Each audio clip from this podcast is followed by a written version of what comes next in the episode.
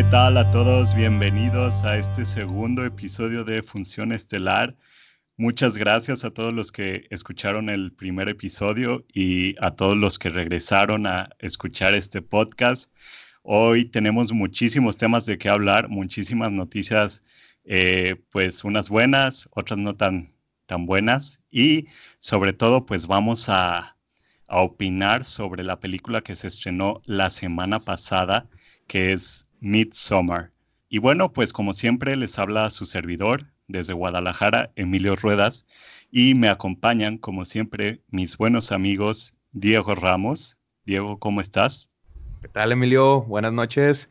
Buenas noches a todos. Este, muy bien, gracias a Dios. Pues aquí estamos teniendo una tarde lluviosa en Monterrey, pero ya bien listos pues para comenzar a, discutir de, lo que fue esta película eh, Midsommar y pues bueno, traer las noticias más relevantes de, para esta semana.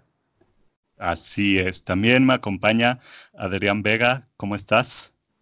Hola chavos, muy bien, muy bien. Eh, buenos días, buenas tardes, buenas noches a todos los que nos escuchan.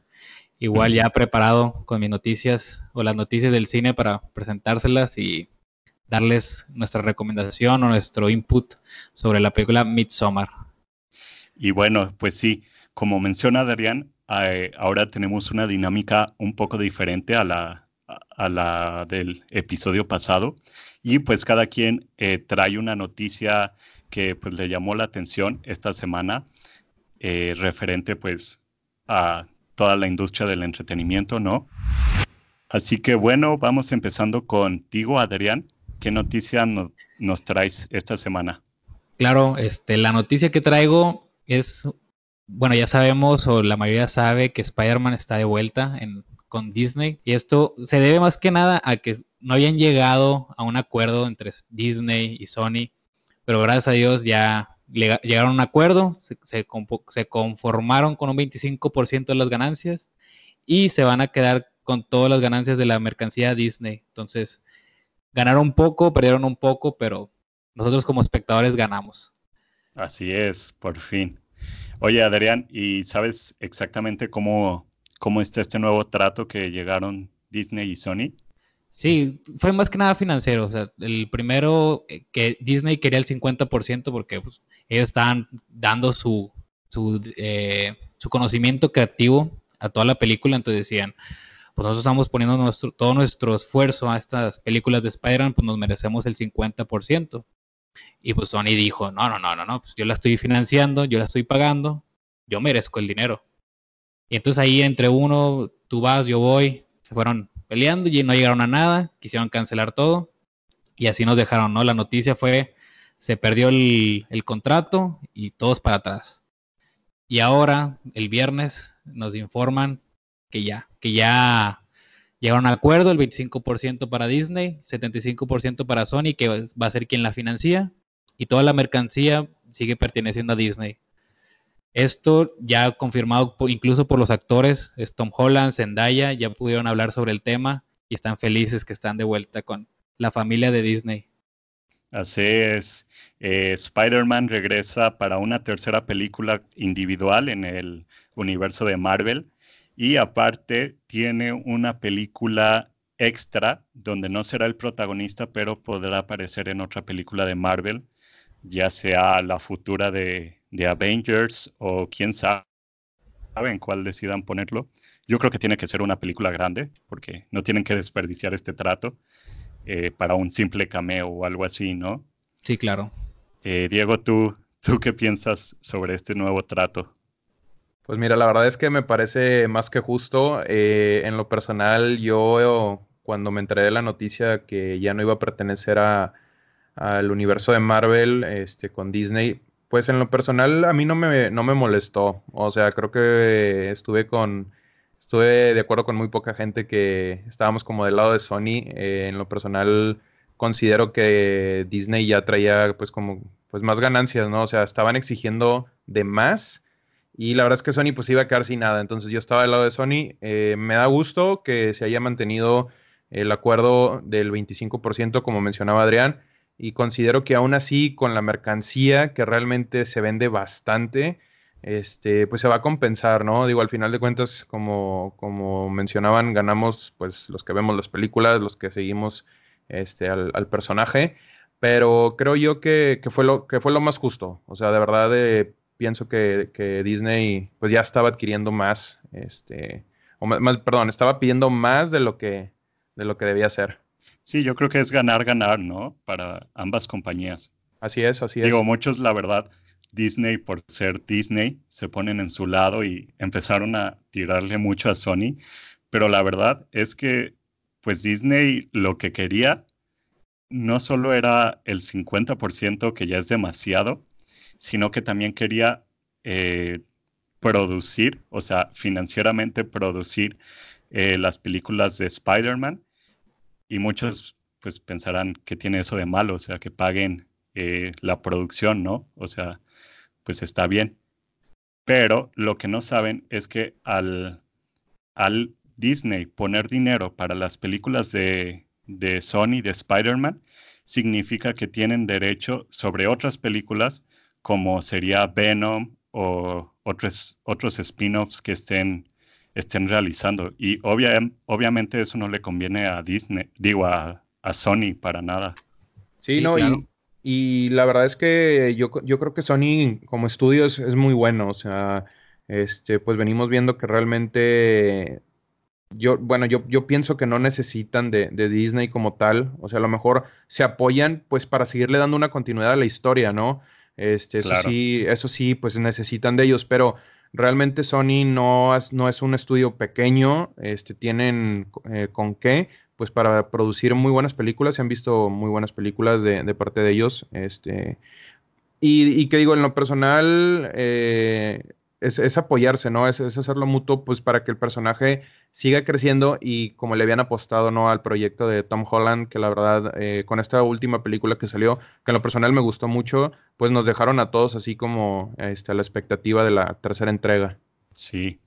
Sí. Y bueno, pues cambiando de noticia, por mi parte, eh, está un poco relacionada porque seguimos con Disney y eh, pues antes de esta noticia de Spider-Man anunciaron en la semana que el productor Kevin Feige, que para los que no los conocen, lo que no, para los que no lo conocen, perdón, eh, pues es el productor o más bien la, la cabeza de todas las películas de, de Marvel que ha sacado Disney. Él se ha encargado de, desde Iron Man hasta la última que vimos de, de Avengers Endgame. Y pues bueno, ahora resulta que va a pasar a producir una película de Star Wars. Eh, no va a dirigir, porque pues no, que yo sepa, no tiene experiencia de director, pero pues un productor tiene, yo creo que, pues un poder mayor porque a final de cuentas él, es el que va a pues aceptar todas las, las propuestas que traigan los directores, eh, los actores, todas esas cosas creativas tienen que pasar por el productor y creo que es un buen paso para, para, este, para Kevin que se pueda ir pues no tanto deshaciendo de Marvel, pero pasando a otros a otras franquicias, ¿no? Star Wars es una franquicia enorme en Disney y pues yo creo que va a ser un increíble trabajo porque la verdad ahorita pues las últimas películas que han salido de Star Wars pues causaron mucha división entre los fans, películas como Han Solo o incluso The Last Jedi, pues dividieron muchos mucho a los fans. Eh, Adrián, ¿tú qué opinas de Kevin Feige produciendo una película para Star Wars. A mí me gusta mucho esa noticia. Este, sabemos que Kevin Feige es un gran productor. Lo vimos con todo el MCU a través de estos 10 años que tiene la franquicia de Marvel. Pero no lo veo como algo muy, muy positivo porque hace que las películas se vuelvan como que de un solo lado creativo. Se está eliminando la variedad al darle todas las películas a un solo productor. Tenemos todo el MCU con Kevin Feige ahora quieres darle Star Wars también a Kevin Feige, entonces lo veo como que le den una película, una película de Star Wars que a lo mejor no esté relacionada a la trilogía de Skywalker, pero hasta ahí. que solo sea una película que él pueda producir, que pueda trabajarla a su manera, pero que el resto del universo de Star Wars siga como está ahorita, que está con diferentes personas. Entonces, quisiera mantener eso, una variedad en el cine y no, darle, no darle todo el poder a una sola persona o todo el lado creativo solo a una persona.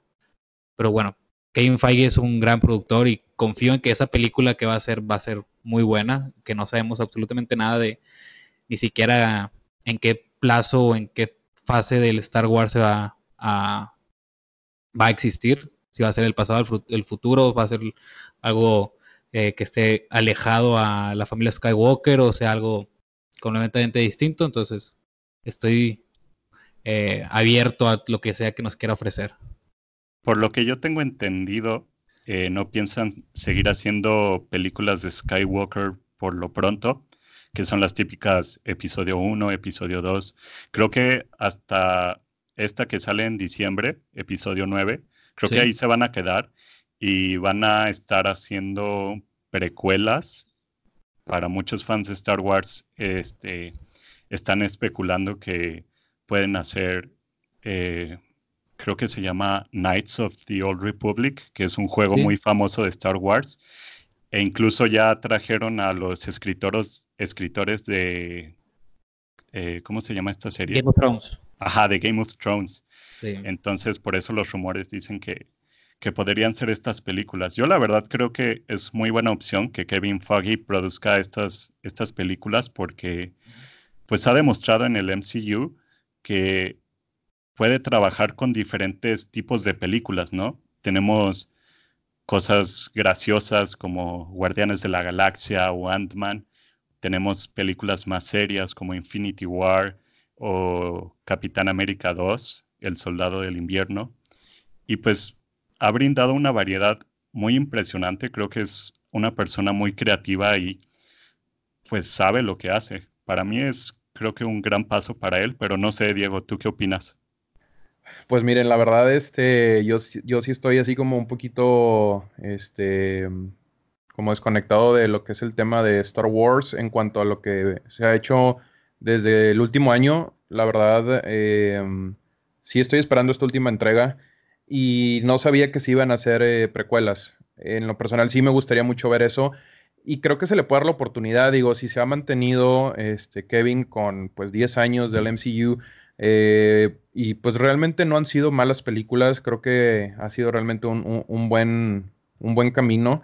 Eh, creo yo que se puede mantener este, como esa oportunidad de ver qué es lo que sigue después de que termine el episodio 9 y, pues que él pruebe que, puede ser un, gran productor, ¿no? Para ahora sí que lo que es la saga de Star Wars, que como mencionan, tiene mucho de dónde salir. Este, y mm, digo, creo yo que lo que se ha hecho hasta ahora, a pesar de que no a todos los fans les ha gustado, a mí en lo personal sí me ha gustado, pero sí hay que ver en qué va a terminar este nuevo episodio y, pues esperar a ver qué sigue para, el futuro de, Star Wars.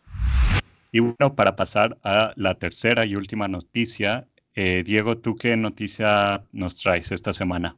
Pues miren, la, verdad les traigo la mejor noticia porque pues ya viene la película, este ya, ya, ya va a estrenar. Este, mi noticia es sobre Joker. Eh, la película va a estrenar el próximo jueves, este, que viene siendo 4, de octubre. El viernes, ¿no? Viernes, perdón. Sí, creo sí, que el viernes. Este, Sí, sí, el 4. el 4, viernes 4, de octubre, así es. esta, eh, semana. Esta, semana, así es. Híjole, la verdad es que estaba esperando bastante esta película. Eh, sí. sí, este, la noticia es sobre eh, recientemente eh, se mencionó, hubo pues varias críticas negativas, a pesar de que fue la película que ganó el premio en el Festival de Venecia, este, mm, sobre la violencia que está pues no implícita, pero sí que está así como muy presente en la película, em, la cual eh, Warner Bros este, que son, pues, es la casa productora de la película, ha respondido, ¿no? Ante esas críticas sobre la violencia. Y en, digo, ya yo leyendo la nota, este, y deduciendo lo que, lo que dijeron, ¿verdad? Ellos aseguran que la violencia presentada, este, no, ni, y el personaje también, no, no, es como una manera de promover la violencia este, que hay actualmente en el mundo. O sea, ellos eh, dejaron así como muy, muy claro que tampoco están presentando a Joker como un héroe. Eh, obviamente se toma en cuenta que la, violencia en cuanto al uso de armas, este, pues es un problema muy crítico, ¿no? Y se menciona pues lo que pasó el incidente en el, en el teatro, en, perdón, en el cine, este, cuando salió la película de, era Dark Knight, ¿verdad? La de Rises. Rises. sí. Sí, ok. Este, la tercera película de Batman. La tercera película, ok, claro. Este, en el, donde pues entró un, un, chavo y mató a, varias personas, ¿no? En, en el cine.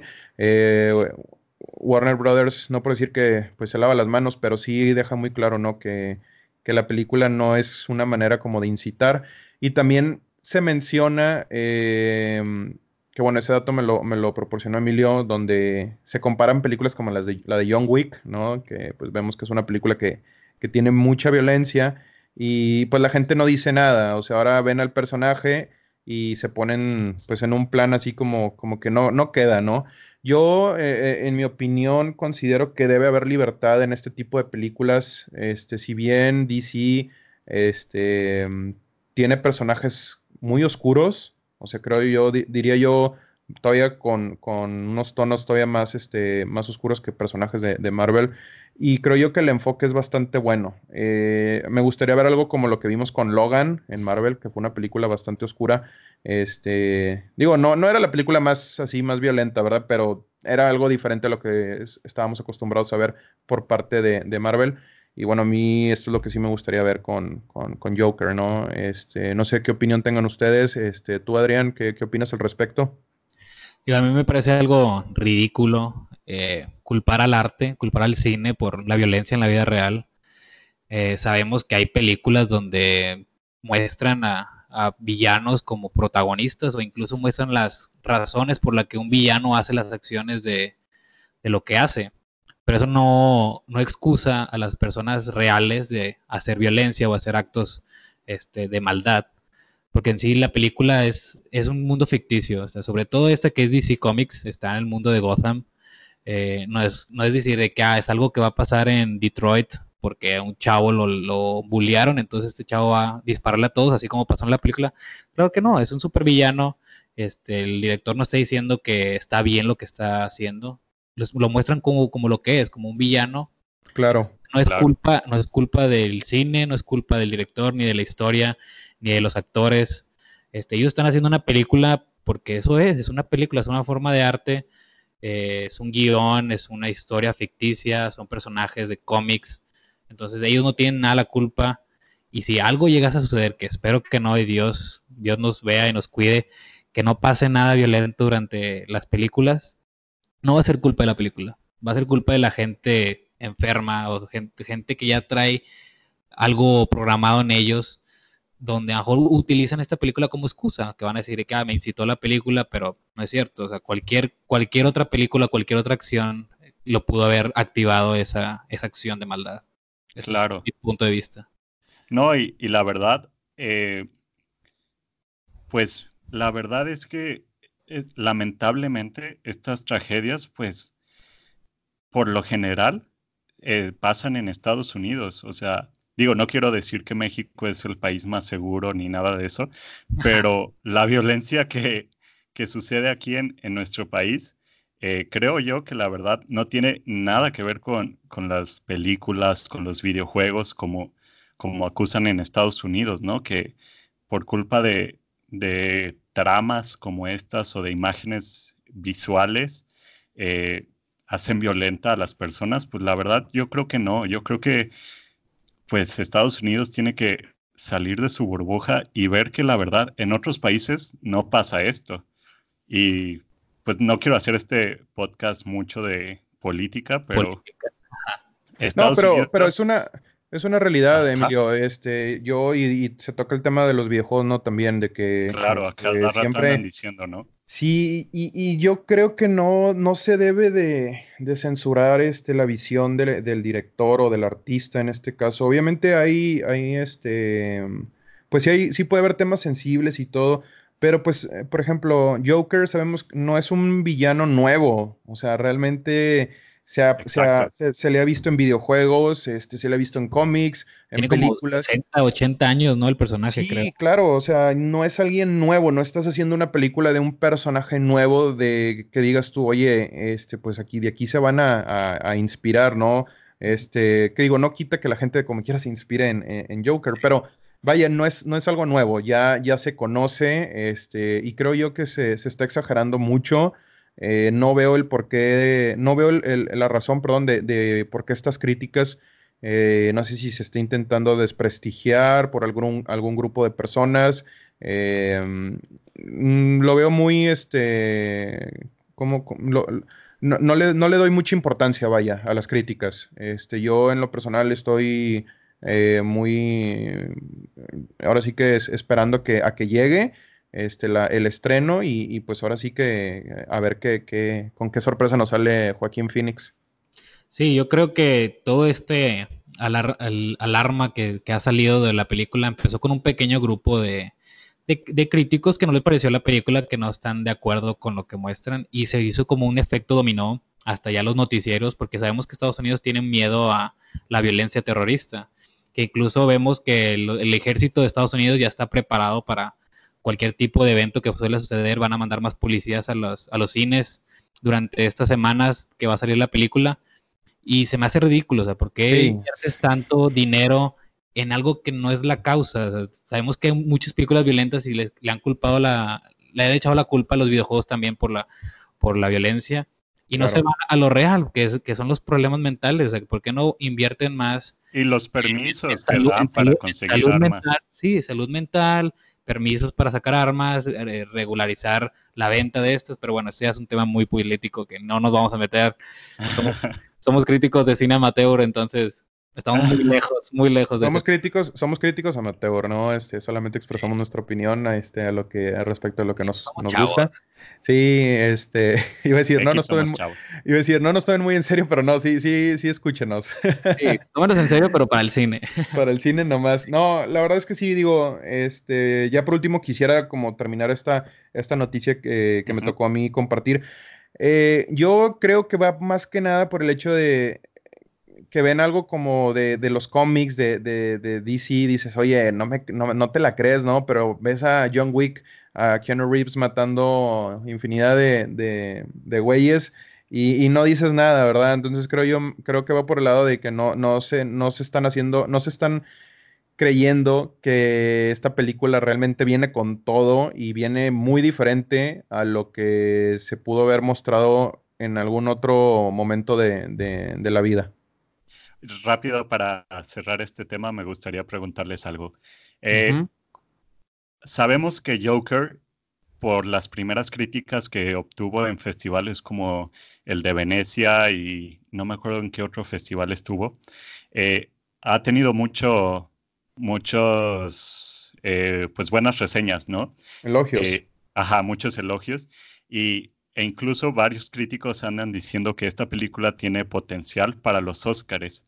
Pero incluso ganó, creo que el, el León de, Sí, el, León de Venecia. Exacto, que este premio, eh, por lo general, las películas que lo ganan siempre están nominadas al Oscar, por lo general.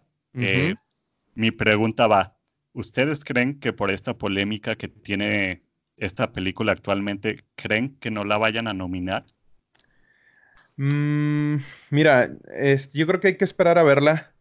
Eh, no, sé, no sé si, si los, pues, las personas que se encargan ¿no? de seleccionar a los nominados ya la hayan visto o sea, eh, como tal, pero yo creo que si la película realmente no llega a representar este, ningún problema para los que la criticaron y para la sociedad en general, eh, yo sí veo que la puedan nominar pero veo más probable, y eso sí con toda seguridad lo puedo decir, eh, que nominen a, Joaquín Phoenix por su actuación. Sí, igual, yo creo, estoy seguro que Joaquín Phoenix va a estar nominado, no sabemos si va a ganar, hay que ver la película, claro, Pero en cuanto a mejor película, yo creo que sí la pueden llegar a nominar y que esta controversia sí le puede afectar el ganar. Y creo que por eso mismo no le van a dar el premio. Pero de yo creo que también. Yo creo que sí estoy seguro de que la van a nominar. Sobre todo porque los Oscars tienen una agenda, ¿no? Sí, tienen que ser correctos, tienen que mantener este, la paz. Entonces sabemos que respetan mucho la controversia y cuando algo sale de lugar, se hace en la vista, ¿cómo se llama? La vista gorda. Exactamente. Entonces, hay que ver cómo le va a ir, pero mientras le vaya bien financieramente, creo que eso es suficiente para el estudio, para los actores y para todos involucrados, ¿no? bueno, es lo que yo creo. Que le vaya bien, que pueda generar este, un revenue eh, apto. Bueno, pues eh, Joker se estrena esta semana, ya estamos emocionados por verla y seguramente la vamos a, criticar eh, en el próximo episodio. Exacto. De hecho, sí, el otro lunes tiene que ser de Joker.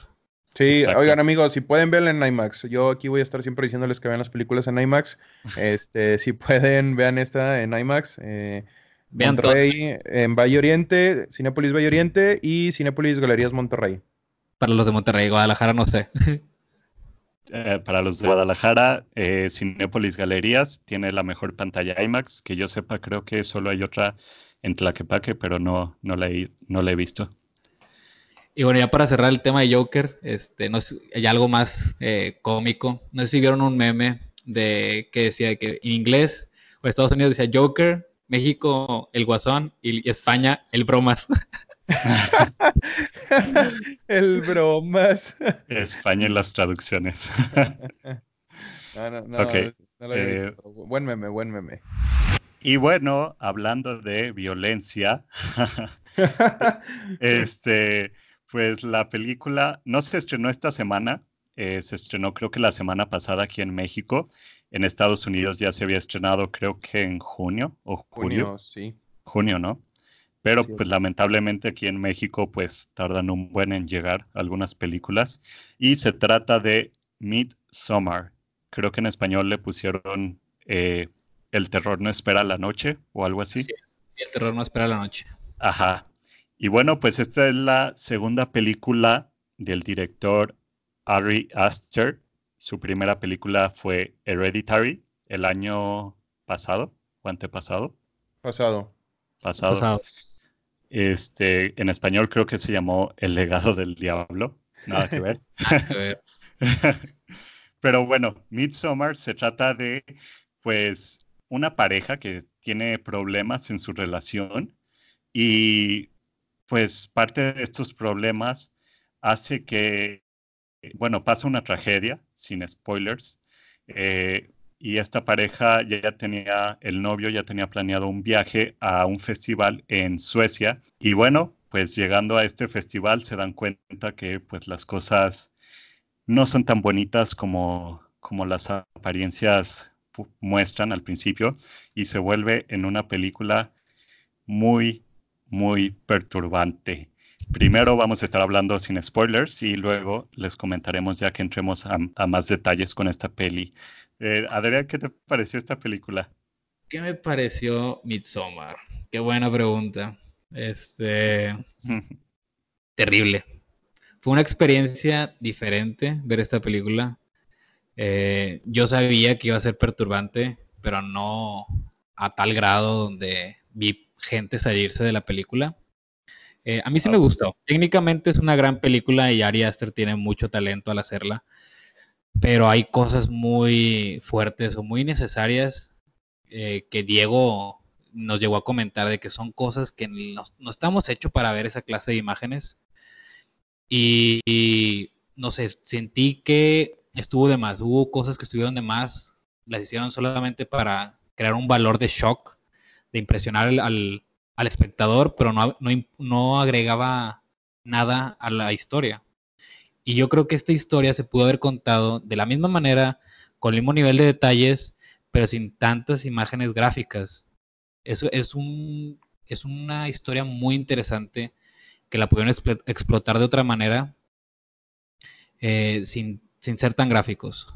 Entonces, en lo personal es una muy buena película con algunos errores en gore o exceso de violencia, pero no por eso la, la bloqueo de mis películas que me gustaron, sino sí me gustó, es una buena película, pero no la, no la exploraría de nuevo, o al menos no tantas veces. Pero esa es mi opinión. Es una, es una muy buena película con escenas perturbantes que no está hecha para todos. Oye, Adrián, eh, ¿qué te pareció esta película a comparación de la primera, Hereditary, de este director? Ay, no me preguntes, no me preguntes eso porque no la he visto. ah, ¿no la has visto? La, he querido ver, este, no, la, no, la, no le he dado el tiempo, pero ya la tengo guardada ahí para, para verla. está en, Amazon Prime, ¿no? Antes de darle la palabra. Sí, ahí está en Amazon, está en Amazon la, película de La pueden ver en Amazon Prime.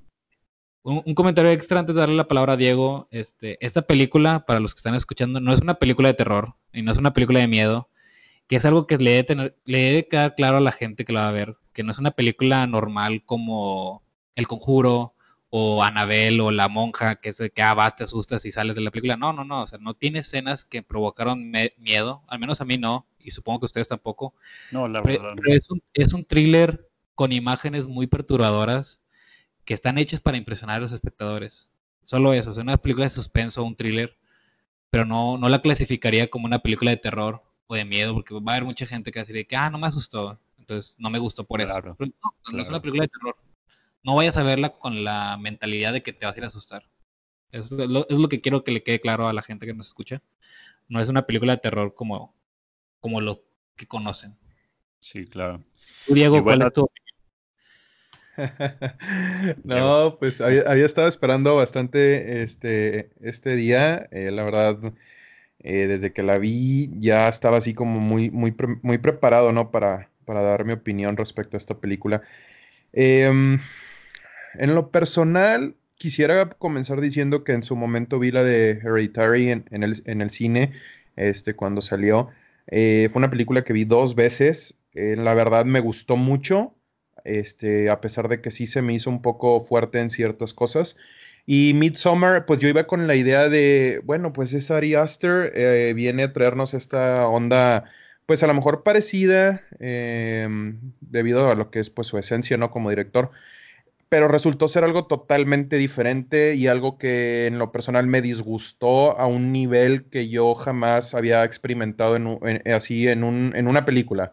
Em, el inicio de la película se me hizo bastante bueno, se me hizo bastante interesante y creo yo que la película se pudo haber mantenido como por esa línea y no hubiéramos necesitado como la historia de la pareja con problemas que se fue a, al festival, ¿no? Este, mm, de, mm, pues de estas personas, ¿no? En, recuérdenme si era Suecia o Suiza. Suecia. Suecia, este, Suecia. Eh, y yo quisiera destacar que la película, así como lo menciona Adrián, es una película, eh, es una película buena, o sea, de la historia es interesante, pero creo yo que el director se desvió muchísimo, no sé, tratando de mostrar qué, no sé qué quería probar. Este, yo respeto mucho la opinión de las personas que les gusta esta película, pero yo en lo personal no la disfruté tanto como pensé que lo iba a hacer. Eh, hubo cosas que se me hicieron muy salidas, hubo cosas que se me hicieron muy necesarias. Este, hubo momentos donde la gente eh, se empezó a reír y yo así como, mm, porque, o sea, como porque se ríen, ¿no? Este, pero creo yo que es como una reacción natural, ¿no? Del ser humano. Em, otra cosa que quisiera como recalcar es que hubo cosas que de verdad me incomodaron muchísimo, o sea, me hicieron sentir muy raro. Y no, no es una película que odié, pero no es una película que yo pueda decir, oye, es que quiero ver Midsommar. O sea, déjame, déjame, déjame aventarme una película un sábado por la noche, un domingo por la tarde y quiero que sea Midsommar. Este, no, o sea, realmente es una película que no volvería a ver. Si la, si la viera de nuevo, la vería este, quizás en las comedias de mi casa, pero no creo que eso suceda. Eh, si bien este, hay algo que sí me gustaría mucho destacar de esta película, que es, digo, de todo lo malo tiene que haber algo como muy positivo, Em, la dirección cinematográfica. Eh, Ari Aster de verdad es un genio con la cámara. Eso es algo que se lo voy a reconocer enormemente porque yo veía ciertas secuencias, ciertas tomas y decía, no manches, o sea, se ve, está increíble lo que está haciendo. Em, quiero, eh, el, primer, la primera hora de la película me, atrapó, este, los primeros 40, una hora me, atraparon, pero realmente de ahí se empieza a desviar muchísimo y, como que opaca el trabajo técnico que viene haciendo y es como, ay, o sea, ¿qué, qué le pasa a este güey? O sea, ¿por qué? Porque está mostrando esto que si bien es innecesario y que se pudo haber contado de una manera, creo yo, mucho mejor, este, pero bueno, al final de cuentas, eh, cada mente es un, es un, universo, entonces creo yo que él traía sus ideas. Em, y por último, quisiera decir que si bien no se debe de, limitar, este, como ya lo había mencionado al principio del podcast, la, la visión del director no se debe de, limitar el arte, pero creo yo que había cosas como muy necesarias para mostrar y eh, pues bueno, digo, al final de cuentas a muchas personas les gustó, a otras no. Este, yo diría que, que me gustó la historia, pero la película así como un conjunto, este, me disgustó. Ya. Yo, la verdad estoy un poco entre los, yo creo que estoy como tú, Diego. Ajá. Eh, aunque la verdad yo entré a esta sala queriendo odiar esta película, la verdad. Yo estaba preparado para lo peor.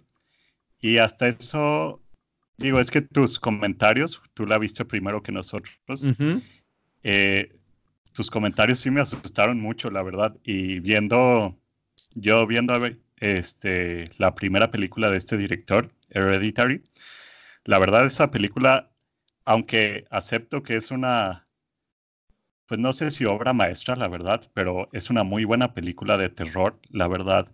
Hasta la fecha me dejó traumado, todavía hay ocasiones que me acuerdo de ciertas escenas de, esa película y, y, pues me da terror, ¿no? Por, por tan bien dirigida que está, pero eh, para los que no la han visto como Adrián, no, no las voy a spoilear, pero esos, los últimos minutos de, de la película Hereditary, para mí me traumaron. Se me hicieron algo súper tenso y también muy perturbador. Eh, desde ahí empezó a jugar con, con imágenes visuales muy impactantes y yo sabía por ya reseñas y comentarios que esta película iba, la de Midsommar, iba a, intensificar eso, ¿no? Entonces yo ya iba con la idea de que esta película no iba a ser para mí. Eh, y hasta eso me sorprendió un poco. Dice Diego, la premisa inicial es excelente. Creo que hay muchos puntos eh, muy buenos, la verdad, con la, tragedia que pasa al principio, eh, la relación entre pues la, la pareja que va al festival.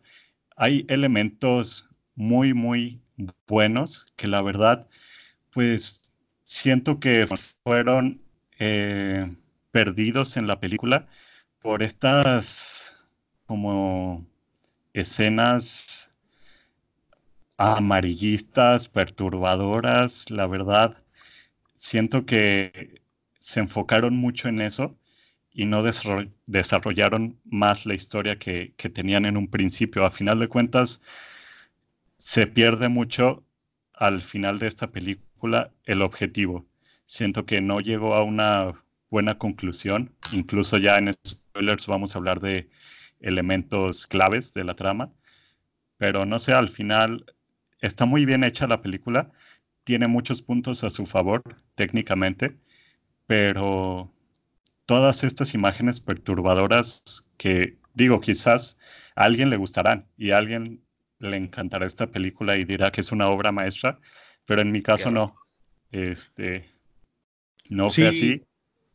Em, perdón, Emilio. Este, sí, eh, yo estoy totalmente de acuerdo. O sea, obviamente el, cine no, eh, pues es, es, subjetivo. Este, claro. Eh, y, de cierta manera, como en el primer episodio hablamos de lo, de lo técnico de Ad Astra, de cómo la película, pues realmente es, es, un, es, una, es un logro técnico y ahorita igual Midsommar, este, en lo técnico también es, es, excelente, o sea, creo yo que no tiene ninguna falla. este, se nos muestra como algo diferente eh, en los movimientos de cámara que usa el señor Aster. Pero, la paleta de colores también. también, sí, y de hecho, este, bueno, Adrián, ya que tú veas la de Hereditary, si llegas a recordar cosas de Midsommar, vas a ver que hay muchas similitudes entre las dos películas. Incluso en, la, este en la trama, ¿no? Que sí. en teoría el, eh, pues algo que toca el director Ari Aster en estas dos películas es la tragedia. El Así es. de una pérdida eh, cercana. Es el, creo que en, en su primera película, Hereditary, lo logró mejor que en esta, la verdad. Definitivo, definitivo. Yo, yo estoy de acuerdo contigo y, siento que nos vino a mostrar como algo diferente en, Hereditary, eh, cómo plantea el género de, terror, porque esa película sí es de terror. O sea, Adrián, nos menciona este, con palabras muy exactas y, y, muy correctas de que Midsommar no es una película de terror, pero, pero Hereditary sí, entonces creo yo que los que nos encantó esta película, la primera, pues veníamos con la idea de que fuera también una película de terror, pero resultó ser algo totalmente diferente eh, y que no, que no siento yo que se, se, apegue mucho a lo que hizo en su primer trabajo y debut este, directorial. Claro. Y bueno, pues eh, para hablar ya a detalle con esta película, vamos a pasar a los spoilers. Pero antes, como en el episodio pasado, la calificación del 1 al 10. Adrián, ¿cuánto le das a esta película? Yo le doy, y discúlpenme, le doy un 8 de 10 a esta película. Más que nada por lo técnico y como dice Diego, la dirección está muy bien hecha, los movimientos de cámara están excelentes, los colores, la historia. No le doy una calificación más alta por las imágenes que eran innecesarias en esta película, pero a pesar de todo lo negativo, lo positivo es más grande, entonces yo le doy 8 de 10. Diego. Híjole, pues mira, la verdad no le voy a dar ninguna calificación. Este, Tienes que darle una calificación. Mm, no, no, no, Emilio, es que mira, la neta no, no le puedo dar una calificación, te voy a decir por qué. Eh, en su momento, en, cuando yo hago mis ratings en la aplicación de Letterboxd, siempre tengo yo ya como este, pensado, ¿no? Cuánto le voy a poner a una película, pero es que esta película de verdad, o sea, me, me, tiene muy confundido. No sé si, si, me gustó, si me disgustó, no puedo pensar como en un número, este, que darle porque para mí fue muy impactante. Es, no es que me haya asustado, este, no, no es eso, sino yo digo, ¿cómo, ¿cómo alguien puede mostrar esto? O sea, ¿de dónde, qué hizo, qué le pasó a este güey para que nos mostrara lo que nos mostró? Que ahorita se va a hablar en, en los spoilers pero yo digo, está salidísimo todo. O sea, eh, es más, no sé ni por qué hay, hay tanto, este, mm, tanto apoyo en cuanto a que es una excelente película por su historia. O sea, vaya, eh, por, en general, ¿no? O sea, la historia sí es buena, pero no, o sea, no, no tengo yo una calificación porque la verdad me dejó muy confundido. Sigo muy confundido. Este, ya les dije que me gustaron los aspectos técnicos, pero este, esta vez me voy a quedar sin una calificación. 5 de 5. Ah. no, este, pendiente, pendiente. Pendiente. Bueno, el, promedio entonces lo vamos a tener que sacar nada más entre Adrián y la mía. Eh, yo le doy un 6 de 10, la verdad. Eh, está bien lograda técnicamente, pero a comparación de Ad Astra que hicimos la semana pasada, esta es una película para mucho menos personas e incluso Ad Astra todavía se trató de enfocar en la historia que llevaba. Esta película Midsommar yo siento que se perdió por completo de tantas imágenes que quería mostrar, tantos elementos mm, perturbadores opacaron la historia. Al final siento que no se llegó a algo muy en concreto. Yo por lo menos no le encontré un mensaje claro al final. Entonces, nada más por los aspectos técnicos, yo le doy un 6 de 10.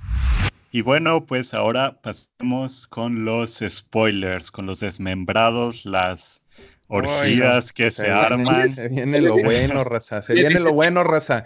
Pónganse el cinturón. Si están manejando, este, concéntrense. si están estudiando, dejen de estudiar. Este. Bueno, espero que no estén escuchando esto mientras estén manejando porque puede haber un accidente. No, esperemos que no. Escucho este, todos mis podcasts manejando, la verdad. No escuchen y manejen. Ah.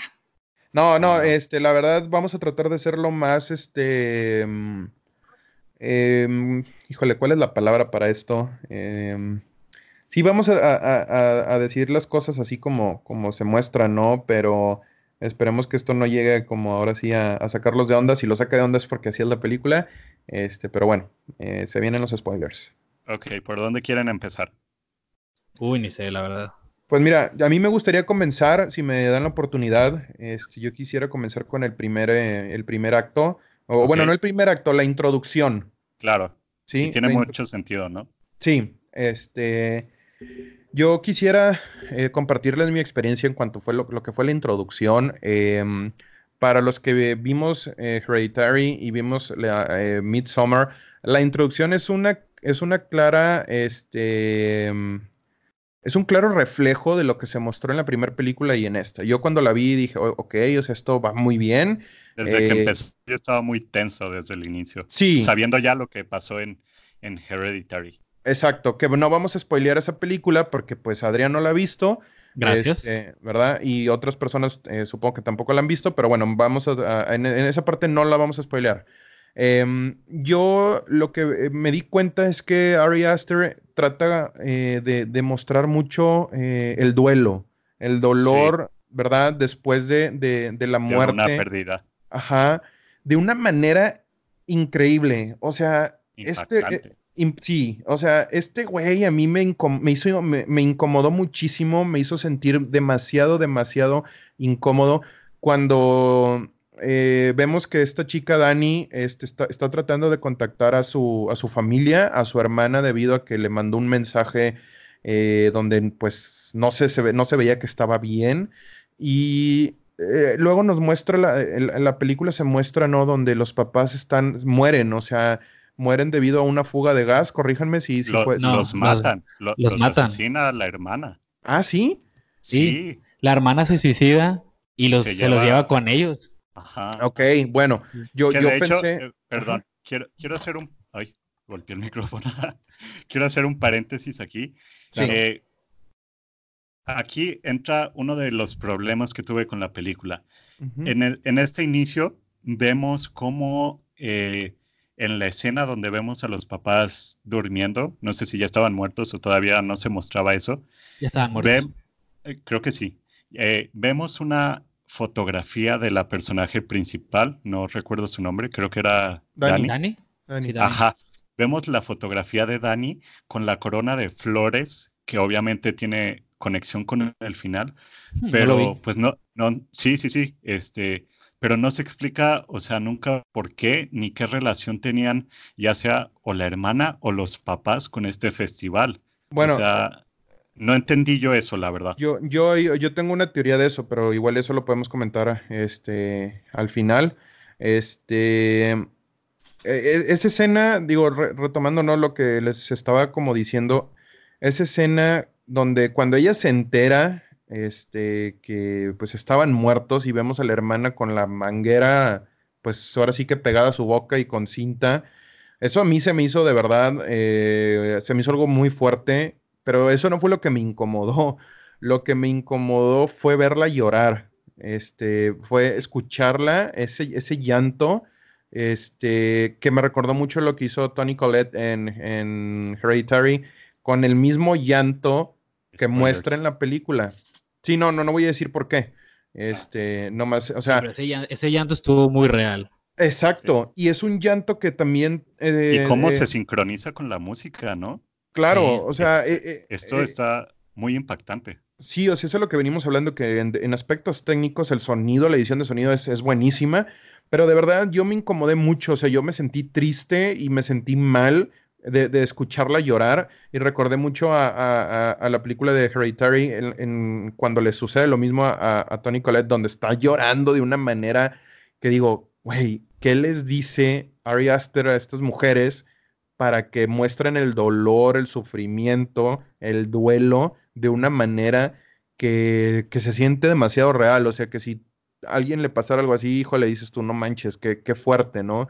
Este, eso a mí se me hizo eh, bastante, quiero decir que se me hizo bastante bueno porque logró impactarme de una manera que no me había impactado este, alguna otra de las últimas películas que he visto en, en este año, ¿no? Sí fue algo demasiado, demasiado este, fuerte para mí y que a la vez reconozco que fue muy bien logrado para que causara ese impacto en mí. Pero después ese punto se pierde en la película. Exacto. Esa, tragedia no, no se lleva a comparación de Hereditary. Sí hay una que otra escena donde ves a la protagonista pues un poco con este duelo, ¿no? Pero en realidad no se hace mucho enfoque en esto y siento yo que Ajá, exacto. No sé, Adrián, ¿tú, ¿tú qué otro punto sacas de esto? Sí, ahí del inicio, como dice Diego, ese llanto estuvo muy, muy fuerte, estaba hecho muy real, muy crudo, que hasta te genera la sensación o el impulso de voltear a otro lado, como que te sientes ya incómodo de estar viendo esta película, que tienes que voltear a, a otro lado de la pantalla, porque está muy crudo de la escena.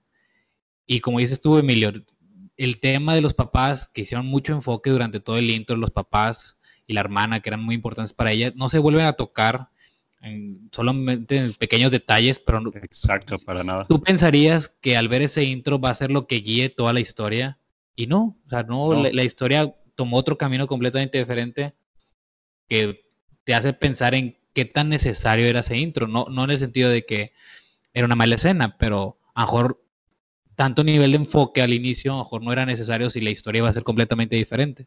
Sí, que, que, que, en lo personal, este, ya después de ver la película, me hubiera gustado que la película se hubiera basado en su familia. O sea, creo que eso también hubiera tenido más impacto. Hubiera sido quizás una película este, de terror, no sé, pero ya no hubo más. O sea, a mí, a mí me sorprendió mucho y quería saber más de, o sea, cómo, cómo la hermana se viene a poner esta este, eh, manguera. manguera. Sí, se la traía el vómito, ¿no? En la blusa, este, ¿verdad? Em, que, bueno, yo ahí no entendí cómo murió, o sea, se ahogó. Por asfixia. Por asfixia. ajá, con el gas del el gas del, coche. De los coches, sí. Así se murió los papás, se murió ella.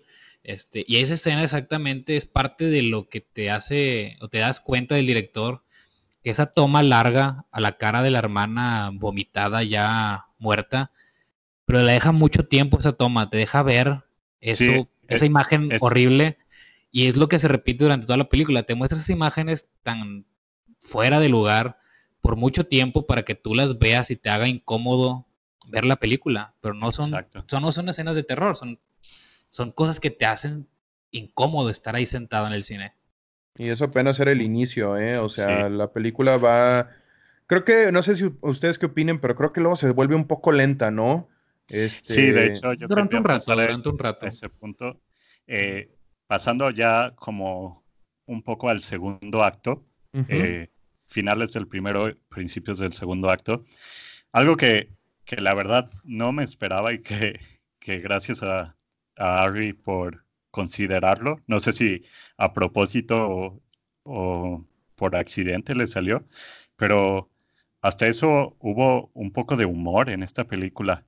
Eh, con los amigos y todo esto, por lo menos, no sé, en mi sala que estaba llena, hubo muchos momentos cómicos, incluso cuando llegan y se empiezan a drogar por primera vez. Sí, yo, creo que eso fue hay, hay momentos cómicos que la verdad, eh, pues le agradezco para, para no haber hecho esta película tan tediosa, ¿no? Sí, yo creo que esa, esas escenas, este, como comic relief, sobre todo el personaje de, ¿cómo se llama este chavo? Mark, que era el actor de Will Poulter, este, estaba hecho para eso, era como que, ah, bueno, es un personaje cómico y es para relajarte durante la transición del primer acto al segundo, este, pero te deja, se, te prepara para lo peor, yo creo. Te, te relaja un poco, pero luego viene, te la deja caer con todo lo que da. Sí, sin esas amistades de los amigos, yo siento que la película hubiera sido más lenta y tediosa. Sí, hubiera sido muy aburrida si hubieran sido los sí. nada más. Ajá, sí, pero bueno, creo que eso fue otro de los puntos que me gustó, eh, un poco la comedia. definitivo sí había tintes de comedia, no quisiera decir que innecesaria, pero más bien que si lo ponemos como en perspectiva, a cualquiera nos puede pasar, ¿no? O sea, esas situaciones como entre los amigos y todo, fue algo como muy normal y de cierta manera, pues sí, natural, ¿verdad? Sí. Bueno, pues luego, eh, ya a mediados del segundo acto, casi principios del tercero, pues llegan a este festival donde eh, pues nada es lo que parece. Y todo yo creo que eso, eso, contaría como el inicio del segundo acto, ya cuando empieza el, más bien el, primer día, el primer día del festival, donde ya todo se vuelve muy loco, eso es, yo lo contaría como el inicio del segundo acto. Que aquí la cinematografía ya empieza a dar mucho más brillo, la paleta de colores, todo acá súper bonito. Ah, sí. Que se me hizo muy interesante, ¿no? Algo, algo, algo que quisiera yo mencionar ahorita que mencionan lo de la paleta de colores es que la introducción de la película me hizo sentir como, como con mucho frío. Muy oscura, este, sí. Muy oscura, sí, digo, se ve dónde están. Que vemos en, en, Hereditary, de hecho. Así es, sí, o sea, de verdad se nota, yo sentí frío, este, de por la manera como en que, en que, en que se, se retrata, ¿no? Y luego estamos acá, eh, en, Suecia y, se siente hasta como cálido.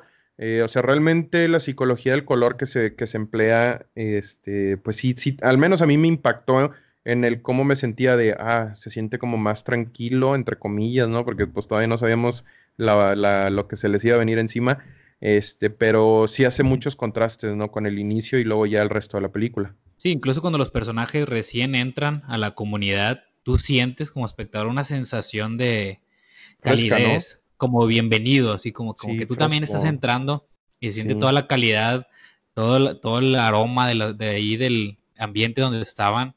Entonces sí, sí, sí, sí maneja muy bien los colores y la psicología de esta. Claro. Pero bueno, sabemos que no todo es como se pinta y las cosas se empiezan a poner súper feas. Sí, desde ahí ya eh, mi pareja pues se quería salir. viene, creo yo, que es la, una de las escenas más, por lo menos para mí fue la más impactante, que es cuando ya están aquí, eh, conocen a los viejos sagrados, se le podría decir. Eran como los sabios, ¿no? Creo que, que le decían sabios. Sí, los sabios. Y en este ritual que tienen, que creo que solo los Cada 90 años, ¿no? 72, 72 años. Ajá. Pues empiezan unos rituales súper raros donde pues básicamente se tiran de un acantilado. De un acantilado, se rompe toda la cara, se ve el cráneo destruido. Sí, está bañado. Muy visceralmente, no sé, a mí esto ya fue como un gran shock. Yo, yo quisiera decir algo este, en cuanto a mi experiencia en ese momento. Yo me estaba quedando dormido, la verdad. Yo, yo me estaba quedando dormido en, lo que fue despuesito de la introducción. La verdad se me hizo algo muy lento. Este, también la verdad estaba ya muy cansado, eran las 11 de la noche.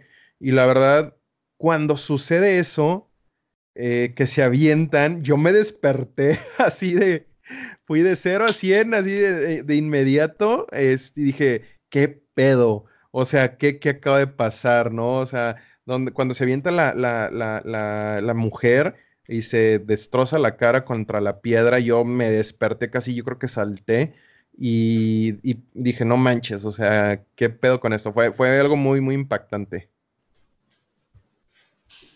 Adrián, ¿comentarios tú? Sí, eh, y, deja tú la mujer, este, más impactante se me hizo el hombre, que, al, caer no murió y tuvieron que ir con un mazo a romperle la cara, a romperle. sí, según yo, y lo, repiten varias veces durante la película, repetían los sonidos este, que estaba haciendo la, la, víctima o la persona que trataban. Si eran de gozo, todos empezaban a gritar como con gozo. o si era de sufrimiento, todos empezaban con sufrimiento como, era como una forma de empatía, lo que yo lo vi. Sí. Pero aquí, este, no pude notar la empatía, no noté nada más que la cara destrozada. Este, vemos cómo cae el viejo, no muere y se escuchan los gritos, el llanto se está ahogando en su propia saliva y estos eh, No, pero oye, no sé, personas de la comunidad van y le rompen la cara con un mazo varias veces mientras tú estás viendo ahí comiendo tus palomitas. créeme, créeme que no, no fue muy placentero seguir comiendo este, ahí. Adelante de nuestra fila había una pareja que traía unos nachos. No tocaron los nachos en toda la película, te lo prometo. Se mosqueó el queso. Yo, yo, yo, no estaba comiendo nada, pero es que neta, o sea, ¿quién va a comer con esas películas? O sea, yo, yo en lo personal no disfruto esto, así como que comiendo. Oiga, pero se les olvidó mencionar un detalle. El anciano se quebró las piernas de la caída. o sea, se, se ah, aventó se aventó y no muere porque cae. Se aventó de pie. Sí, se aventó, sí. sí, sí, o sea, cayó como recto, parado. Sí, este, se ve bien gacho. Se quiebra los. Se le ve el hueso, los. Ay, no, los tejidos, todo. se escucha, se escucha, o sea, eso me, da, risa porque. Se escucha el, el guamazo. Oigan, no, no, de verdad. No, es que aparte fue una toma de lejos, entonces se escucha bien chistoso, así como. Sí, o sea, donde, donde golpea, ¿no? Y, y, yo cuando, cuando lo vi, hice así un sonido de que como que hasta me dolió a mí, ¿no? Y, algo que me da risa es que recordé mucho en la película de Zombieland cuando, cuando le pegan al viejo con el mazo y le dan en la cara, bueno, así mataron al payaso de, de, Zombieland y dije, eh, no manches, güey, esto se lo sacaron de la película. Obviamente no, ¿verdad? Pero me dio un chorro, me, me recordé y me dio mucha risa esa parte que no debería de reírme, pero sí estuvo muy, muy, muy fuerte, ¿no? Ahí fue donde me desperté y ya no, ya no se, se me quitó el sueño completamente. Ahí toda la sala eh, reaccionamos literalmente como este, los otros personajes que no eran de la comunidad, pero ahí andaban como de visitantes, obviamente súper choqueados. Todos estábamos así sacadísimos de onda. Claro. Y pues bueno, eh, después de todo esto, no sé, la película, es que siento que después de algo así... No sabes ni para dónde ir Ajá, o sea, la lógica de los personajes. A partir de, a partir de ahí se, se, se, fue a varias direcciones, porque como teníamos varias, varias personas nuevas en la comunidad, cada uno tuvo su reacción, este, entonces como que tuvieron que tomar diferentes caminos para los que venían de Inglaterra, para los que venían de América y los, los grupitos de América tenían sus propias reacciones, unos querían estudiarlos, otros querían salirse, entonces como que tuvieron que abarcar todas esas diferentes historias paralelas que hizo que se consumiera el tiempo más rápido y al final de la película ya no tuviste el tiempo de cerrar las historias y lo, aceleraste. que por cierto, algo que lo vi como algo negativo. algo que no dijimos en la sección sin spoilers es que esta película es una película muy larga, dura dos horas veinte. Treinta y siete, dos, horas y media, sí. Dos horas y media. Se siente muy larga. Se siente, no hombre, esta la sentí mucho más larga y ¿cuánta Gente se, ¿Cuánta gente se salió de su, de su función? En mía nomás una pareja se salió. De la mía ninguna, hasta eso. Ah, dos parejas, dos parejas. Conmigo, este, nadie, nadie, pero había un, había dos señoras adelante de mí o sea, ya grandes, y se tapaban la cara y luego se volteaban y luego... Tengo que admitir que yo era uno de esos con, con mi novia. O sea, yo, yo cuando las vi dije, señoras, ¿qué hacen aquí? O sea, casi, casi quería acercarme a decirles, oigan, Les pagas el boleto y... Sí, o sea, de que, de que, ¿por, qué, ¿por qué están aquí, no? O sea, digo, ya, en, mi caso la función este, fue bastante tarde, era la, la última, yo aproveché porque el cine queda muy cerca de casa de, mi abuela, entonces yo andaba en casa de mi abuela, este, y, aproveché, ¿no? Para, para ir, pero, o sea, a esas horas, quien va a ver la película o es porque le gusta el, género del cine de terror, o conoce al director, o porque de plano no sabía a qué se metió, o sea, neta. ¿verdad? Y estas señoras estaban de acá rato diciendo, ¿qué es eso? Este, una, hasta dijo una, Dios mío, o sea, bien así como, pues asustadas, ¿no? De cierta manera. Pero nadie se salió. Hace eso a mí me sorprende que en mi sala todos estaban encantados, o sea, todos, o sea, sí, pues decían así como impactados cada vez que pasaba algo, pero nadie parecía muy molesto, la verdad. Todos se quedaron ahí y la disfrutaron. Yo la verdad quedé impactado de eso. Sí, yo, yo esperaba también que se fueran a salir. Este. Mm, hay algo que me gustaría mencionar eh, de, la película. Em, creo yo que en, los años 70, cuando se empezaron a hacer películas eh, de, terror, que ahorita son como un clásico, eh, quisiera tomar de ejemplo Halloween, em, en aquellos años pues la película causó una sensación enorme, causó un impacto enorme, la gente estaba asustadísima, fue una película que se vio muchísimas veces, de la que se habló demasiado, este, una película bajo la dirección de John Carpenter y que fue una película que trascendió tanto que ahorita es, es parte de la cultura pop, ¿no? Que tenemos.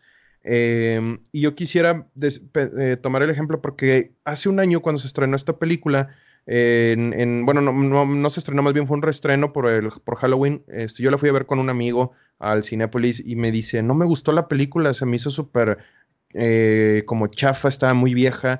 Y le digo, bueno, toma en cuenta que en los años 70 causó un impacto porque no se veía un cine de este tipo. O sea, no a un nivel, no a un nivel comercial, ¿verdad?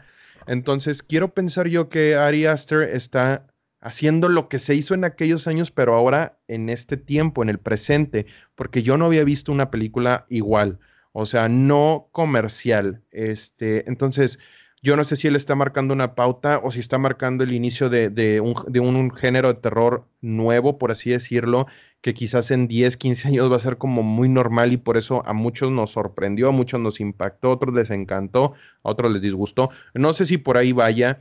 Este, yo no quiero eh, crucificar esta película para nada. Eh, pero sí hay que tener como cierto criterio, ¿no? Para decir, bueno, este sí es una película que, que pues me, dejó un mensaje, ¿no? Digo, no creo que vaya por ahí.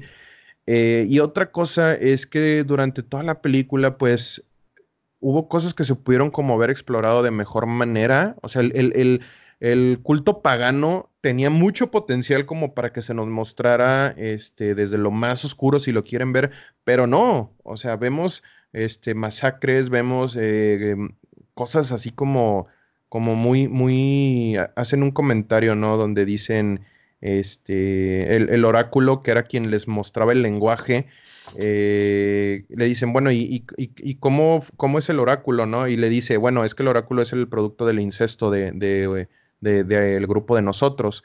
Y le dice, bueno, y cuando muere, y le dice, no, pues vuelve a haber otro. O sea, el oráculo siempre va a ser producto del incesto de entre ellos y te casas así como, no manches. O sea, a, lo mejor si se hubiera indagado un poco más en todo ese tipo de cosas, este, pues hubiera hecho más sentido la película, ¿no?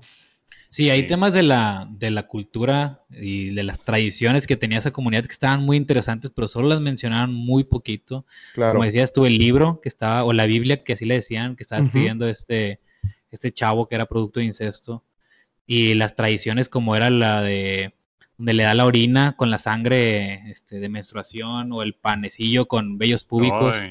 Este, aunque sea eh, no, no bueno verlo, este, eran temas interesantes de explorar durante la película y solo se hacen menciones muy breves y, quisiéramos saber eh, de dónde vienen estas tradiciones, ¿no?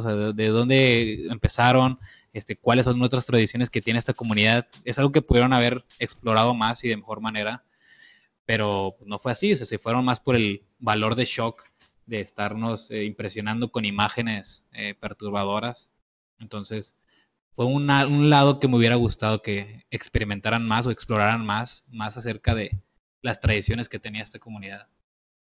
Y bueno, ya para no alargarnos tanto, pues bueno, eh, esta película no, a través ya del, de todo esto, nos sigue dejando impactando, nos impacta con varias escenas así muy fuertes. Eh, pero bueno, quiero hablar del final. Yo la verdad no sentí que hubiera una verdadera resolución, sobre todo con, con lo que se presenta al inicio. Entonces mi problema fue que no fue una película que diera un mensaje completo, la verdad. No sé ustedes que si con el final obtuvieron algo. Mm, ¿Quieres hablar tú primero, Adrián? No, dale tú primero, dale tú primero. Estoy aquí anotando unas cosas que quiero mencionar. Bueno, este, ok, el final.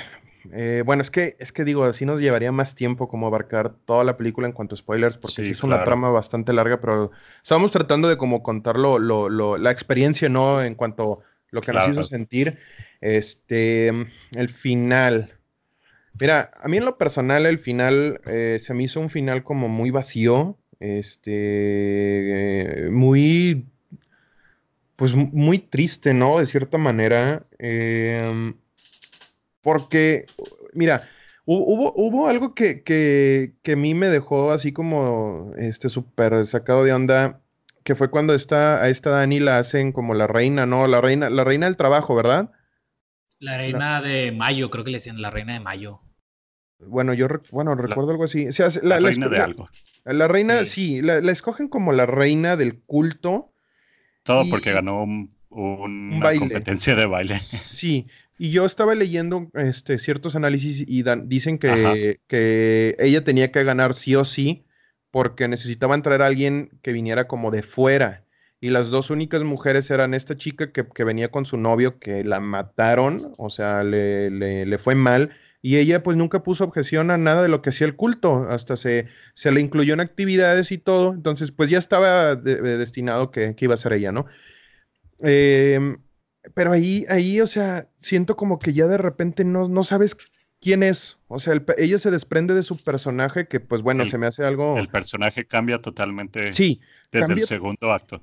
Exacto, cambia totalmente, pero a mí, o sea, me, yo, yo veo y, y luego este, el, novio, o sea, ya se hace un desmadre, ¿no? Se, separan todos, eh, se, pierde como esa unión que los había traído a, ahí a ellos. Y eh, el, final, este, a mí me dejó así como muy, me, me disgustó mucho, o sea, me disgustó mucho porque se muestra donde ellos, para terminar ya como las festividades o el, ritual que, que, tomó varios días, pues dos miembros del, del, culto se, deciden como este, sacrificarse. Ajá, deciden sacrificarse y luego van como construyendo cómo va el rito, ¿no? Meten los cadáveres porque mataron a todos los amigos, este, los meten a, la, a, este como templo. Lugar sagrado, le dicen. Ajá, lugar sagrado y, al novio lo meten dentro del, de un oso. O sea, al, oso, tenían un oso, sí. Pero no lo este, explican, no lo explican. Ajá. Eh, pero, pero, ya sabíamos que algo así iba a pasar porque uno vimos los dibujos, y dos vimos exacto los dibujos, pero aún así no, o sea, no hay. Pudieron haber explicado. Exacto. Sí, este, claro, o sea, y, pero también como antes de eso, o sea, el novio lo, lo usan, pues lo usaron, o sea, el novio tenía que, este, tener... más este gente o procrear ahí. Sí, sí, o sea, a, Dani la usaron para ser la reina y el novio lo usaron para procrear, para procrear, crear, en, este, procrear, perdón. Y, y eh, eh, cuando ya él cumplió su función, que por cierto lo, lo, hipnotizan o lo drogan, no sé qué le hacen al, al güey. Lo drogan. Este, lo drogan. Ajá. Eh, lo meten dentro del cadáver de un oso. O sea, da cuenta que la piel del oso lo. Vivo, por cierto, vivo, Sí, ajá, vivo, pero no se puede mover. O sea, este güey no se mueve.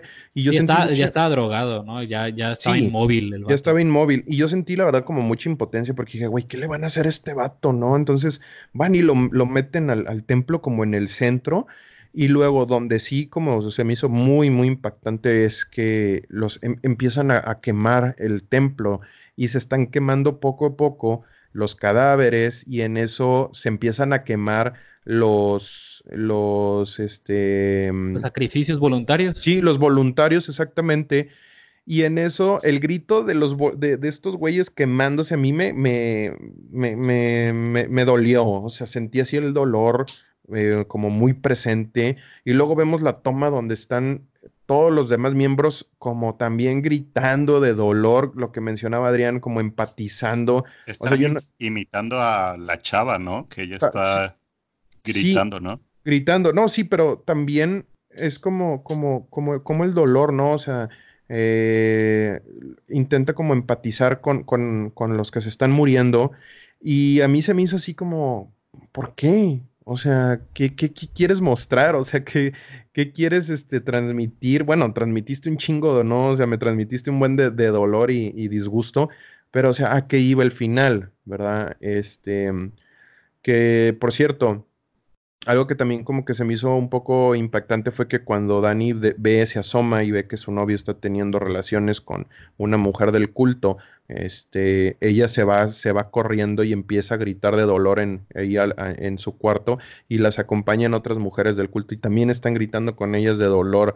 Este, eso también se me hizo como un poco salido, pero luego ya entendí que fue como una manera de mostrar empatía y que de hecho quiero, quiero hacer mención, por último, mi hermana me, hizo este comentario y me hizo mucho sentido porque sí, eh, nadie había sentido empatía con Dani por la muerte de sus padres ni nada y por fin ella se sentía como en casa, ¿no? Como a este, acogida por más, más personas que sentían su dolor y la acompañaban. Entonces, incluso se lo dice el personaje que los invita a este festival, ¿no? Le dice, que él también perdió a sus padres, pero él no tuvo como esa etapa de soledad y duelo, porque estaba con esta familia de esta comunidad. Y bueno, pues creo que al final lo que se quiere dar a entender es que ella ya formaba parte de esta comunidad, pero claro. no sé, se me hizo muy hueco. Este sí, o sea, realmente la película no tiene como una resolución, se dejan como muchas cosas al aire, te dejan teorizar que la película habla del renacimiento, del círculo de la vida, quizás. Y las culturas. las culturas. Y por eso a lo mejor lo que tú mencionabas, Emilio, de que ella se ve con una corona de flores en su casa. Este, si hablamos como de las vidas pasadas, pues a lo mejor ella ya había como hecho un ciclo donde se vuelve a reiniciar todo. Este, ya te dejan como teorizar más cosas, pero, ¿no? Pero ¿por qué estaba esa foto con las flores en casa de sus padres? O sea, no tiene sentido, la verdad. No, digo, a lo mejor eso ya es nomás como teorizar, ¿verdad? Teorizar un poco, este, pero eh, no siento que haya sido como el mejor final. el final sí me, impactó mucho. Este, la película pues no tuvo como una resolución, quizás no era la intención, eh, pero al final de cuentas, este, pues sí se muestra bastante, ¿no? De lo que, de lo que el director eh, quería hacer, que era pues perturbar a medio mundo, eh, pues sí, sí, sí lo logró, ¿no? Al menos con, conmigo sí, yo salí así como muy confundido. Más que disgustado, salí como muy, muy confundido. Ah, Darían, tus comentarios y con esto ya terminamos. Sí, este, bueno, para cerrar el punto de Diego, yo sí creo que tuvo un final la película. Este, lo que no tuvo fue un mensaje, no, no un mensaje completo de la película, solamente fuimos a verla, nos impactó y salimos, pero no nos llevamos nada, o no, no aprendimos nada, no nos relacionamos con ninguno de los personajes, no obtuvimos nada de ahí más que el impacto de las de la historia y las imágenes. Pero sí fue una conclusión a la, a la historia, aunque la sentí un poco apresurada, fue muy acelerado el tercer acto que no pudieron explicarnos tantas las cosas que estaban pasando.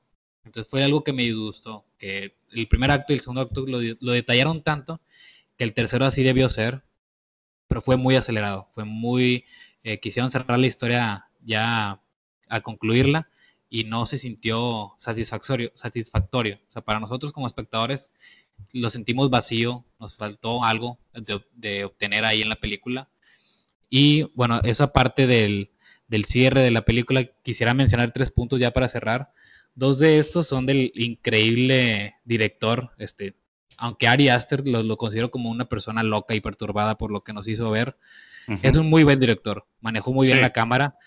Uno de, una de las escenas muy importantes que me gustaron fue el baile de las mujeres, y cómo se manejaba la cámara entre las mujeres que iban bailando y formaban los círculos. Eso me impresionó bastante, cómo se estaba moviendo la toma y estaba muy bien hecha y me, enamoró de la escena del baile porque se, movían muy bien, se movía la cámara entre los brazos de las mujeres que sentías como, como que no hubiera una cámara ahí, o sea, no, no, no me cabía por dónde estaba pasando la cámara y el brazo del director, este, si estaba toda la gente ahí corriendo alrededor del poste, entonces fue una escena muy, muy bien coreografiada, este, y aplausos para el director, y aparte de eso, él todos los efectos especiales de cuando estaban drogados.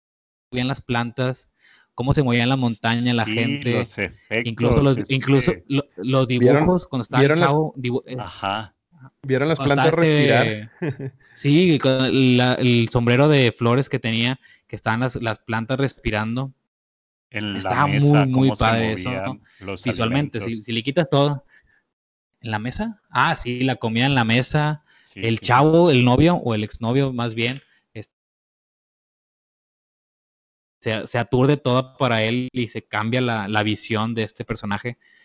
Esos efectos quedaron muy bien en la película y te daba una sensación de quiénes estaban drogados y quiénes no, por, depende de la perspectiva de cada uno. Te da de que, ah, bueno, esta persona está drogada por cómo está percibiendo todo su alrededor. Eso estaba muy bien. Y un último punto es la actuación de Florence, la uh, principal. Buenísima, buenísima, buenísima, buenísima sobre todo en la escena del llanto, cuando ve a su novio tener relaciones sexuales con una de la, de la comunidad. La escena de la cabaña donde está respirando y logra calmarse con la ayuda de las, de las otras chavas. Actúa muy bien y me, me, agrada que, que, esté recibiendo reconocimiento esta actriz. Este, sí, le está yendo muy bien en premios y vimos que ya va a entrar al MCU, no si supieron eso, hay un comentario extra. La de Black, Widow, ¿no? Que dicen que va a ser la nueva Black Widow va a ser la nueva Black Widow, es lo que dicen, pero bueno, ese ya es un tema para otro podcast. sí. yo por último también quisiera este, destacar mucho la actuación de Florence. Eh, considero que nos impactó a todos su dolor, lo que sintió. Este, yo sí sentía así como, pues sí, sí traté como de empatizar con ella porque lo hizo bastante bien, o sea, lo hizo bastante bien y, y durante toda la película puedes notar cómo se desprende de su personaje, como lo mencionaba, ¿no? O sea, cómo venías, cómo realmente, y es algo que también, si, si lo comparamos con lo que hizo Tony Collette en, en Hereditary, ella también se desprende su, de su personaje de una manera increíble, o sea, ella termina siendo otro, otra persona, este, lo que se vio a principio y mediación de la película, bueno, Florence hace exactamente lo mismo, este, y, como les decía, yo quisiera pensar qué es lo que dice, qué es lo que les dice Ari Aster para que puedan lograr este trabajo tan, tan convincente que te, que te mueve, ¿no? Este, pero bueno, en definitiva, eh, ahorita me quedé pensando y lo que comentaba Adrián, yo creo que sí me, retracto de que a lo mejor no deja como un final la película. Sí deja el final porque ya, ya analizando y pensando un poquito mientras los escuchaba, pues el final de la película era que el rito terminara, ¿no? O sea, era el principio y hasta el final. ¿Y cómo termina? Pues donde todos se mueren el, novio se muere con el, traje del oso, el, cuerpo, bueno, la piel del oso más bien encima de él, este, y, ella sonriendo al final, ¿no? Este, que la sonrisa se puede interpretar de muchas maneras. Yo me quedo con la idea de que ella sonríe porque encontró una familia y son ellos. Ay, pues esta película está muy rara. en diferentes sentidos, buenos y malos. Eh, la verdad, pues, pues sí, obviamente tiene un final la película. Yo siento que no tuvo un mensaje concreto. Actuaciones buenas, pero sin mucho desarrollo por causa de la historia. Se deja llevar por imágenes perturbadoras e impactantes. Y bueno, habrá quien le encante esta película, habrá quien la odie y es muy respetable, todas las películas son subjetivas. Así es. Pero bueno, aquí les dejamos nuestra opinión. Si la vieron, si no la han visto, pues ya tienen, pues ya saben a lo que van. Eh, y pues nada, ya se nos pasó el tiempo, nos despedimos de este segundo episodio. Nos vemos la próxima semana con el estreno de Joker, que esperemos esté tan buena como dicen las primeras opiniones. Eh, me despido, soy Emilio Ruedas, Adrián, Diego. Un gusto, este, un gusto compartir con ustedes este espacio, amigos, y les quiero dar las gracias a los que nos están escuchando. De verdad, este, la idea de nuestro podcast es que esto sea una conversación entre amigos y que se pueda hacer como entretenida, ¿no? Este, que pueda llegar a ustedes, este, pues ahora sí que nuestras opiniones y que se pueda seguir compartiendo de cine. Yo estoy muy agradecido con la respuesta que, he tenido por parte de, amigos, de conocidos, familiares. Y bueno, espero que hayan disfrutado este podcast y nos estaremos viendo, si Dios quiere, la siguiente semana. Y pues bueno, muchísimas gracias, Emilio, Adrián. Ha sido un placer volver a compartir con ustedes una película más. Así es. Muchas gracias por escucharnos, por llegar hasta aquí el podcast que nos alargamos, alargamos un poco. Y ya síganos en, nuestras redes sociales, Facebook, Instagram, como Función Estelar. Eh, Función Estelar como Función Estelar P. No sé por qué está la P ahí, pero se lo dejaré a nuestro manager Emilio. Yo como Adrián me despido. Eh, igual gracias a mis hermanos Emilio y Diego por compartir este espacio con, conmigo y con ustedes.